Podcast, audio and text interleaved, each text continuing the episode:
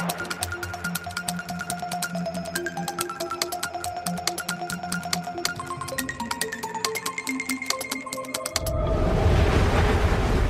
great man doesn't seek to lead, he's called to it. But if your answer is no, you'll still be the only thing I ever needed you to be. My son. Duna é indiscutivelmente a estreia desta semana nas salas de cinema portuguesas. O filme de Denis Villeneuve, visualmente, é uma obra muito bem conseguida. Quanto ao resto, eis o que pensa o crítico João Lopes. O filme, realizado pelo canadiano Denis Villeneuve, foi um dos muitos que viu a sua estreia adiada por causa da pandemia. Ou seja, era importante garantir a possibilidade da sua descoberta nos grandes ecrãs, em particular nas salas IMAX. Infelizmente, Villeneuve cedeu ao velho equívoco de acreditar que a grandeza visual e a imponência cenográfica são suficientes para sustentar a tensão dramática de um filme. Estamos assim perante uma ilustração obviamente competente em termos técnicos, mas apenas decorativa do livro de Frank Herbert.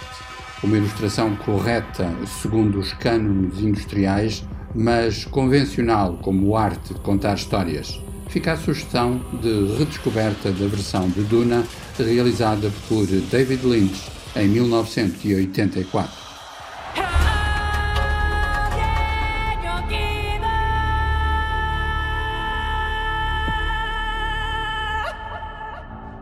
Outra das novidades é a produção alemã Fabian.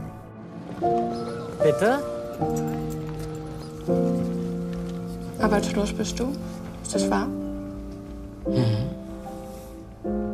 Ja, man hat mir gekündigt. Eis uma verdade rudimentar, mas que muitos agentes do mercado cinematográfico não querem enfrentar. Algumas das maiores preciosidades do momento surgem escondidas em pouquíssimas salas sem o mínimo de promoção. Acontece esta semana com o filme alemão Fabian, de Dominic Raff, adaptando o romance homónimo de Eric Kastner, centrado num jovem que, em Berlim, por volta de 1930, trabalha em publicidade e se vê envolvido numa teia de personagens, ameaças e medos que pronunciam a chegada do nazismo.